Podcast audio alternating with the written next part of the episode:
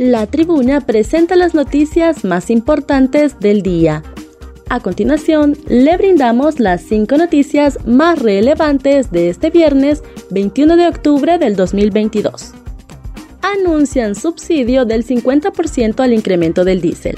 La Secretaría de Energía de Honduras anunció este viernes que volverá a dar un subsidio del 50% del incremento al precio del diésel a partir de este lunes 24 de octubre.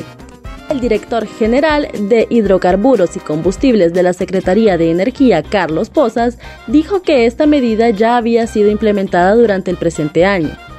El, ex, el funcionario confirmó que el subsidio será por las próximas cuatro semanas y que podría extenderse dependiendo del comportamiento del precio. Junta nominadora recibe primer postulante a magistrado de la Corte Suprema de Justicia.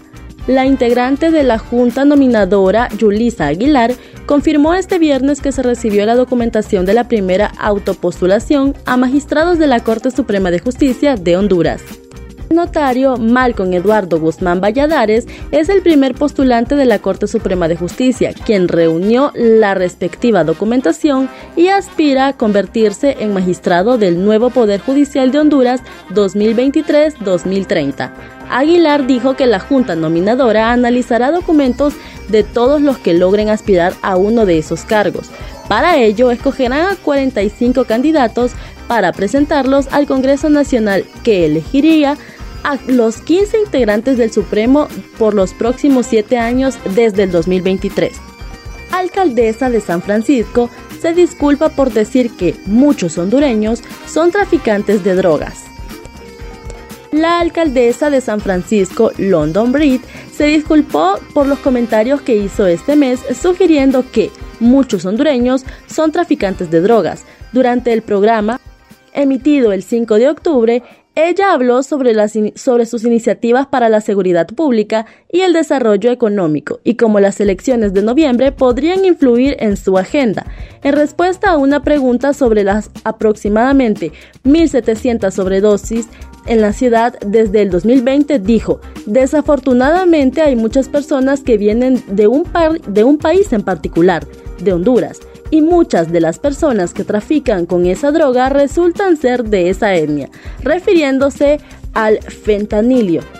Agregó que no se trataba de perfiles raciales y dijo, todos lo sabemos, es una realidad, es lo que ves, es lo que hay allá afuera, refiriéndose al vecindario de muchas familias inmigrantes latinas. Conductor estuvo a punto de morir aplastado por un pesado camión. Un conductor estuvo a punto de morir aplastado este viernes por un pesado camión cuando se registró un accidente en la calzada que conecta la colonia El Pedregal con el Boulevard Comunidad Económica Europea en Tegucigalpa, capital de Honduras. Hasta el momento se desconoce si alguno de los conductores resultó con lesiones. Más allá del susto del percance, en el lugar no había evidencia de rastro de sangre. Ambos automotores transitaban por la vía y por causas aún no esclarecidas, el camión se volcó cayendo sobre el vehículo tipo turismo.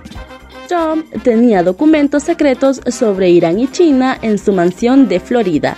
Los documentos incautados en la mansión del expresidente republicano Donald Trump en el estado de Florida en agosto incluían datos de inteligencia altamente confidenciales sobre Irán y China que hacían correr el riesgo de exponer los métodos de espionaje de Estados Unidos, informó este viernes el diario Washington Post. Entre los documentos recuperados en la residencia de Palm Beach del expresidente por los investigadores del Departamento de Justicia se encontraba uno que describía el programa de misiles de Irán y otro que describía un trabajo de inteligencia altamente sensible dirigido a China, dijo el periódico citando a personas familiarizadas con el caso.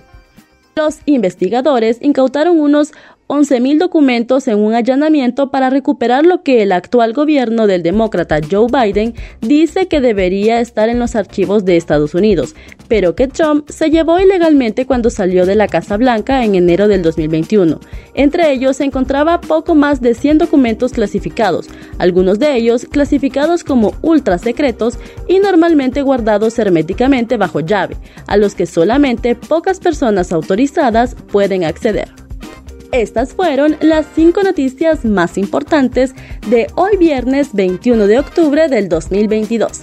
Para conocer más detalles, ingrese a nuestra página web www.latribuna.hn y síganos en nuestras redes sociales. Muchas gracias por su atención y feliz fin de semana.